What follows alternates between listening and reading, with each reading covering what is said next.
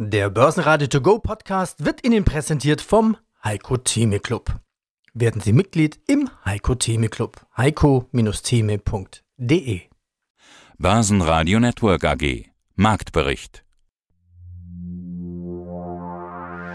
Wow, ab 14.30 Uhr fiel am Donnerstag. Der DAX wie ein Stein senkrecht.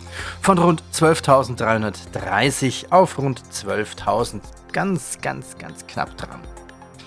Schuld war in den USA die Teuerungsrate. In der Tat fallen die Teuerungsraten seit dem Hoch im Juni bei 9,1% zwar kontinuierlich, aber eben nur sehr leicht. Das viel größere Problem liegt in der Kerninflation und das ist das wichtige Wort, die Kerninflation. Naja, das ist die Inflation ohne Lebensmittel und ohne Energie. Das bedeutet, dass die USA ein richtig dickes Inflationsproblem haben. Die Inflation ist ebenso groß wie seit 40 Jahren nicht mehr. Und das bedeutet auch, dass die Fed noch mehr und noch schneller die Zinsen anheben wird. Aus dem Börsenradiostudio meldet sich Peter Heinrich. Und das Ganze drückte eben auch den DAX in die Knie. Der erholte sich dann auch schon wieder. DAX plus 1,5% bei 12.355 Punkten. MDAX plus 1,5%, 22.225 Punkte. Und in Wien der ATX, der TR Total Return, letzter Preis war 5.788, ein Plus von 2,18%. Und noch die Zahl von Agrana plus 0,3% bei 14,05 Euro. Gottfried Urban, Geschäftsführer der Urban Kollegen Vermögensmanagement. Urban. Jetzt sind es immer Inflation bzw. Konjunkturdaten, die der Markt in den Blick nimmt. Wir haben das kürzlich gesehen, da kamen die US-Arbeitsmarktdaten, die waren gut und was macht der Markt? Schlecht. Wir bekommen jetzt ständig Konjunkturdaten. Wenn die Konjunkturdaten zu hoch sind, reagiert der Markt auch nicht gut. Ich frage mich so langsam, was will der Markt eigentlich? Wollen wir jetzt endlich diese Rezession sehen? Wollen wir jetzt endlich diese schlechten Daten auch haben, von denen die ganze Zeit gesprochen wird, um dann wieder Hoffnung schöpfen zu können? Oder was ist da gerade los? Genau, also man blickt letztendlich auf die Geldversorgung und da ist der springende Punkt natürlich die Notenbank. Äh, was macht die Notenbank? Sieht die Notenbank sich am Ziel oder muss die Notenbank noch mehr Geld vom Markt nehmen, sprich die Zinsen noch weiter hochfahren, beziehungsweise die Erwartung alleine dass man die Zinsen weiter hochfahren muss, weil der Arbeitsmarkt noch extrem gut läuft in Amerika, Fachkräftemangel da ist und so weiter. Aber das wird in den nächsten Monaten drehen und da muss man vorsichtig sein, dass man diesen Punkt auch gut erwischt fürs Investieren. Aber zunächst werden vielleicht die Daten noch etwas schlechter werden, also was die Inflationszahlen betrifft. Und wir haben ja auch beim Arbeitsmarkt, das ist ein stark nachlaufender Indikator, genauso eben wie die Inflationszahlen. Da muss man genau aufpassen und es gibt einige Frühindikatoren, die schon darauf hinweisen, egal ob man jetzt ein paar Punkte mehr oder ein paar Punkte weniger Inflation haben. Im Trend wird es wahrscheinlich noch ein bisschen nach oben gehen, aber da wird es deutliche Entspannungszeichen geben. Die Zentralbanken machen einiges dafür. Die Konjunktur kühlt ja schon ab und wir haben auch in der Tendenz sinkende Energiepreise. Wir haben eine gewisse Normalisierung bei den Lieferketten, was zu höheren Lagerbeständen führt, zumindest zu aktuellen Preisen, höheren Lagerbeständen führt. Man sieht es im Chip-Bereich auch. Also hier wird auch auf der Preisfront perspektivisch und das ist für mich wichtig, nicht jetzt sozusagen, was heute oder morgen passiert, sondern was vielleicht in den nächsten Monaten passiert, wird es perspektivisch deutliche Entspannung geben auf der Inflationsseite was nicht bedeutet, dass für den Verbraucher der Preisindex zurückgeht, sondern dass wir eine gewisse Plateaubildung haben. Also die Breze vor Ort wird nicht mehr billiger, aber sie wird im Preis nicht mehr stärker nach oben gehen. Und äh, wir haben auch im Bausektor, auch in Amerika und hierzulande auch Tendenzen, wo man merkt, es ist deutlich rückläufig und das wird sich auf dem Arbeitsmarkt und auch auf die Inflationszahlen auswirken, was bedeuten dürfte, dass man spätestens zum Jahreswechsel darüber nachdenkt, auch von Seiten der Notenbank, wenn wir endlich die Rezession haben, wobei die Rezessionsdauer ja viel kürzer sind wie die Aufschwungphasen, aber das ist wieder ein anderer Punkt, dass die Notenbank zumindest signalisiert, wir sind ziemlich durch und nächstes Jahr werden sich Inflationszahlen und Zinsen irgendwo treffen. Vielleicht haben wir die vier vor dem Komma bei beiden Zahlen und dann werden aber die Märkte schon deutlich höher sein, aber was bis dorthin passiert, das ist halt eine große Unsicherheit. Sie hören heute auch meinen Kollegen Sebastian Leben. Heute im Programm, diese Interviews haben wir für Sie heute geführt. Vermögensverwalter Gottfried Urban, wie soeben gehört. Nächstes Jahr dürften sich Inflation und Zinsen treffen. Irgendwo bei 4. Gutes Zuckergeschäft bei Südzucker.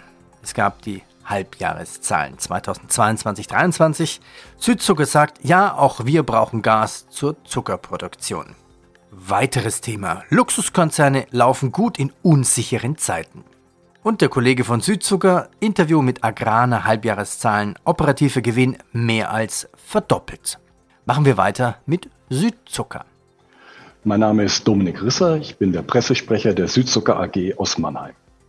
Wann kommt denn jetzt die Rübenernte? Die ist ja doch immer relativ spät dran, wenn es draußen schon richtig kalt ist, vielleicht sogar schon Frost hat. Die geht ja oftmals bis Weihnachten. Jetzt hatte ich nicht von Ihnen, aber so eine andere Meldung im Vorbeihuschen äh, gelesen. Die Bauern sollen die Rüben dieses Jahr früher ernten wegen der Gasknappheit. Das war tatsächlich eine Meldung, die französische Kollegen wohl rausgegeben haben. Bei uns ist es so, wir sind ganz regulär in die Verarbeitungskampagne eingetreten. Seit 5. September läuft unser Werk zum Beispiel, äh, hat angefangen in Wabern, das ist in der Nähe von Kassel. Dort verarbeiten wir dann Rüben. Die werden geerntet und werden dann im Zeitraum von September bis wahrscheinlich in den Januar hinein dann auch in die Fabriken gebracht, um dann dort raus den Zucker rauszuwaschen. Die Hörer sehen das dann wahrscheinlich, dass irgendwann die Ernte eingestellt wird, also die großen Maschinen nicht mehr über den Acker fahren, aber am Straßenrand dann dort diese Berge an Zuckerrüben liegen, die dann über den Frost hinaus dann da auch da liegen bleiben können und dann in die Fabrik gefahren werden. Also wir sind dran, regulär. Alle Fabriken in Europa laufen. Wir produzieren Zucker. Machen Sie das mit Gas? Wir machen es überwiegend tatsächlich mit Gas. Das, da sprechen Sie einen wunden Punkt natürlich in der Zeit an, den wir momentan alle haben, alle produzierenden Unternehmen, die von Energie abhängig sind. Und wir sind auch in dem Segment Zucker, wo wir Zucker produzieren, auch von Energie abhängig.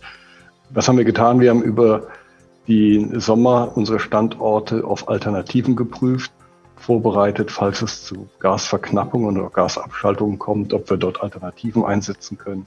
Da sind wir soweit vorbereitet. Aber klar, wenn ein Gas-Lockdown kommen würde, hätte das nicht nur für uns als Verarbeiter, sondern auch für wahrscheinlich alle anderen produzierenden Unternehmen eine erhebliche Auswirkung. Aber wenn nicht ganz so schlimm, Sie könnten ja die Rüben wieder aufs Feld parken quasi, oder? Genau das geht eben nicht. Also wir haben es mit der Zuckerrübe mit einem verderblichen Produkt zu tun. Die Rübe hält das schon ein bisschen aus, am Feldrand zu liegen, auch wenn es dann Frost gibt. Das hält die Rübe, kann sie gut vertragen. Aber wenn es dann im Januar, Februar wieder anfängt zu tauen und die Rübe geerntet ist, äh, dann verdirbt sie, wird matschig, dann ist es nur noch besserer Kompost. Dann kann man dort das Grundnahrungsmittel Zucker nicht mehr rausgewinnen. Okay, nochmal eine Frage. Für was brauchen Sie Gas? Einfach wie funktioniert der Zuckerherstellungsprozess? Ist das was Besonderes oder einfach nur, nur zur Erwärmung? Wir brauchen das Gas, um den Prozess anzuheizen. Wir brauchen Prozessdampf und damit werden dann Turbinen und auch die Schneidmaschinen, wo die, wo die Zuckerrübe dann geschnitten wird. Aber letztlich wird ja aus der Zuckerrübe der Zucker rausgekocht. Der Zucker ist ja natürlich in der Zuckerrübe vorhanden. Und für diese Prozesse brauchen wir heißen Dampf und dieser heiße Dampf wird dann durch Primärenergieträger, sei es Gas hier primär genommen, aber wir haben auch schon einzelne Projekte laufen, wo wir mit Biomasse arbeiten. Das heißt, die ausgelaugten Rübenschnitzel, die wir in die Fabrik ja bekommen, die typischerweise als Viehfutter wieder abgegeben werden, dass die in eine Biomassekessel kommen und wir dort Biogas dann einsetzen. Mhm. Okay. Da haben sich bestimmt bei Ihnen auch schon viele Experten hingesetzt mit Excel-Tabellen. Wie viel Energie in welcher Form brauchen Sie denn jetzt? Wie hoch ist die Gasrechnung? Was kommt da in der Excel-Tabelle raus an Mehrkosten? Also es wird teurer. Das sehen wir auch, sieht auch jeder Privathaushalt. Wir haben es mit steigenden Energiekosten zu tun. Die absolute Summe nennen wir nicht, aber wir rechnen damit, dass es höher sein wird. Wir haben zwar auch große Teile der Energie die wir verbrauchen, auch schon kontrahiert, auch fürs nächste Jahr. Aber wir müssen damit rechnen, dass das teurer wird, wie auch viele andere Dinge, Logistik, Verpackung, auch die Zuckerrüben, damit müssen wir rechnen, dass wir die von den Landwirten zu einen höheren Preisen beziehen müssen, weil auch Dünger, Diesel für die Landwirte auch teurer wird. Die Aussichten auf weitere massive Zinserhöhungen durch die Fed treiben eben auch den US-Dollar. Im Gegenzug fällt der Euro auf 0,9664 US-Dollar zurück. Die US-Rohöllagebestände sind stärker als erwartet gestiegen. Der britische Billigfliege EasyJet sieht eine stabile Nachfrage im Winter und im nächsten Sommer, trotz der hohen Inflation. Fast 10% Kurssprung bei IAG, der britischen Airways-Mutter, denn der Quartalsgewinn lag bei einem operativen Gewinn von 1,2 Milliarden. Schauen wir auf den DAX, die DAX-Gewinner, Deutsche Bank plus 8%, Siemens fast 5%, Continental ebenfalls fast 5, 4,6 Prozent. Die DAX-Verlierer Sympreis minus 3,5, Vonovia minus 1,1, ebenso Bayersdorf minus 1,1 Prozent. Ja, hallo, mein Name ist David Hartmann und ich bin Produktmanager bei der Bank von Turbel Europe AG und in dieser Funktion zuständig für den Vertrieb von Anlage- und Hebelzertifikaten an Selbstentscheider in den Märkten Deutschland und Österreich. Wir sprechen genau in der Woche miteinander, in der die Berichtssaison loslegt. Die ersten Quartalszahlen, die plätschern schon herein. Äh, der erste Luxuskonzern hat auch seine Zahlen schon veröffentlicht, nämlich LVMH oder LVMH, wie es hier französisch heißt. Französischer Konzern hinter den Luxusmarken wie Moet, Hennessy und Louis Vuitton. Wie waren die Zahlen denn? Ja, doch, die waren wirklich auch erfreulich gut. Man konnte wieder mal wirklich ein starkes Umsatzwachstum veröffentlichen. Die ersten neun Monate in diesem Jahr ist das Umsatzwachstum quasi beträgt 28 Prozent. Das heißt, man hat eben jetzt schon Waren in diesem Jahr im Wert von 56,5 Milliarden Euro abgesetzt und auch das aktuelle Quartal, da ist es zwar ein bisschen schwächer geworden. Das heißt, hier konnte man eigentlich nur eine Absatzsteigerung von 20 Prozent nur in Anführungszeichen erzielen was aber immerhin auch noch im dritten Quartal einem Absatz von fast 20 Milliarden Euro entsprach. Das kann man quasi so zusammenfassen, von Krise keine Spur bei Louis Vuitton und ähnlichen Marken. Ja, und damit ist schon klar, über welches Thema wir beide uns heute unterhalten werden, nämlich Luxuskonzerne. Es sind, es sind unruhige Börsenzeichen und wir kennen ja alle die Belastungsfaktoren und Unsicherheitsherde, die brauchen wir, glaube ich, jetzt gar nicht alle aufzuzählen. Äh, viele Anleger stellen sich dann die Frage, was für Geschäftsmodelle könnten in so einem Umfeld noch funktionieren? Und ganz häufig lautet die Antwort von den Marktteilnehmern, mit denen ich so spreche, Luxusartikel. David, warum ist das überhaupt so? Also was spricht für Luxusgüter in solchen Zeiten? Ist in der Tat so irgendwie, wenn man so im ersten Moment darüber nachdenkt, ist es ja irgendwie absurd schon. Man denkt, eigentlich sind Luxusgüter ja Sachen, auf die man am ehesten verzichten kann, wenn man jetzt quasi Rezessionsängste hat oder über die Inflation nachdenkt. Aber in der Realität ist es eben so, dass es dennoch unheimlich viele Menschen gibt, die bereit sind, dann eben auch viel Geld in die Hand zu nehmen, um entsprechende Güter zu kaufen. Ganz einfach, um sich etwas leisten zu können. Da mögen eben viele Leute nicht drauf verzichten und ich sehe das auch tagtäglich. Also ich arbeite hier in Frankfurt und äh, wenn ich zur Arbeit laufe, da laufe ich hier durch die Goethestraße und da sind eben die entsprechenden Marken vertreten mit ihren Stores. Und dann sieht man da wirklich tagtäglich die Schlangen vor den entsprechenden Geschäften. Das heißt, die Kundschaft, äh, die reißt diesen Konzernen nicht ab.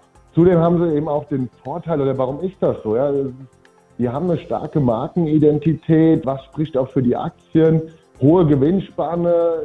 Viele Konzerne, die leiden ja derzeit so ein bisschen drunter, dass man sagt, also auch Konzerne betrifft natürlich Inflation. Das heißt, wir müssen teurer einkaufen, haben vielleicht Sorgen oder haben Nöte, Arbeitskräfte zu besorgen. Das heißt, äh, auch hier muss man dann mehr Geld in die Hand nehmen, um Arbeitskräfte an sich zu binden. Das bedeutet für die Konzerne höhere Kosten im Allgemeinen. Und äh, da unterscheidet man zwischen zwei Arten von Konzernen. Es gibt die einen, die können diese Kosten natürlich dann auf den Produktpreis draufschlagen und können das quasi dann an den Endkonsumenten weitergeben. Zu diesen Konzernen gehören eben Luxusgüter, weil denen eben die Kundschaft nicht abbricht. Das heißt, das ist wirklich so ein Paradebeispiel für Unternehmen, die eine unheimlich hohe Preissetzungsmacht haben.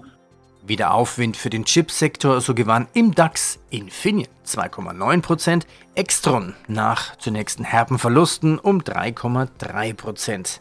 Der US-Branchenausrüster Applied Materials kürzte seinen Ausblick auf das Schlussquartal wegen zuletzt erlassener Beschränkungen der USA für die Geschäftsbeziehungen mit China. Ja, und wenn es Ihnen gefallen hat, empfehlen Sie uns weiter und bitte bewerten Sie unseren Podcast über Ihre Podcast-Software mit den maximalen Sternchen. Meistens sind das fünf. Übrigens, es gibt alle unsere Interviews auch in Langform und noch mehr unter börsenradio.de. Einen wunderschönen guten Morgen. Mein Name ist Markus Mühleisen. Ich bin der Vorsitzende des Vorstandes der Agrana. Sie haben schon vor Monaten angefangen umzurüsten, weg von Gas hin zu Öl unter anderem. Und da sind wir auch schon beim zweiten großen Thema Energiesicherheit. Sie haben es eingangs schon angesprochen. Sie sind ja im Stärke-, Frucht- und Zuckerbereich tätig. Das heißt, überall dürfte Energie bei Ihnen notwendig sein. Ist denn die Energiesicherheit gewährleistet? Wie weit können Sie damit überhaupt blicken? Ja, Energie spielt traditionell bei uns immer eine große Rolle. Also neben Rohstoffkosten ist das immer ein großer Kostenblock für uns und wir sind sehr, sehr darauf fokussiert, die Versorgungssicherheit eben aufrecht zu erhalten. Deswegen haben wir schon sehr früh, das heißt schon im März diesen Jahres, also kurz nach Kriegsausbruch, beschlossen, alles zu tun, um alternative Energieträger zu sondieren und überall dort, wo es möglich ist, auch dann äh, neben Gas noch andere Energieträger einzusetzen. In der Kurzfristigkeit ist das dann vor allem Heizöl leicht und wir haben deswegen ein Programm aufgesetzt, wo wir jetzt äh, knapp 10 Millionen Euro investieren, um überall dort, wo es technisch möglich ist, unsere Werke äh, zusätzlich zu Gas auch mit Heizöl leicht Brennern auszurüsten. Diese Umrüstung läuft, die ist in einigen Werken schon abgeschlossen, in anderen läuft es noch. Also wir sind hier auf Plan. Wir haben auch die notwendigen Mengen Heizöl leicht gesichert. Das heißt, so gut es eben ging, in der Kurzfristigkeit haben wir uns abgesichert. Man muss zur Vollständigkeit vielleicht noch dazu sagen, dass nicht diese technische Umrüstung nicht in allen Bereichen der Produktion möglich war, aber weitgehend und wir können deswegen dann schon davon sprechen, dass wir oder wir sind sehr zuversichtlich, was die Versorgungssicherheit angeht. Jetzt will ich trotzdem nochmal auf meine Eingangsfrage zurückkommen, nämlich mit dem Ergebnis. Energiekosten, auch stark gesteigende Rohstoffkosten. Wir alle wissen das. Das ist einer dieser Faktoren, der uns alle betrifft, dass da überall die Kosten regelrecht explodiert sind. Warum drückt das nicht auf Ihr Ergebnis? Also kommt das noch oder geben Sie das alles gut weiter? Wie kommt's? Also es drückt ganz stark auf das Ergebnis, gar keine Frage. Also wir haben extrem hohe äh, Energiekosten zu verdauen. Also nur um praktisch hier zwei Zahlen zu nennen. Wir haben in der Gesamtgruppe Energiekosten von über 100 äh, Millionen Euro gehabt und das ist mehr als doppelt so viel wie im gleichen Zeitraum des Vorjahres. Wir haben das zum Großteil kompensieren können durch sehr effektive konzerninterne Maßnahmen. Wir haben überall, wo es eben geht, durch Effizienzmaßnahmen, Kostenmaßnahmen versucht gegenzuwirken und in Ausnahmefällen haben wir auch mit unseren Kunden diskutiert, wo man in der Tat an die Preise anpassen muss. Basen Network AG Marktbericht Der Börsenradio To Go Podcast wurde Ihnen präsentiert vom Heiko Theme Club. Werden Sie Mitglied im Heiko Theme Club. heiko-theme.de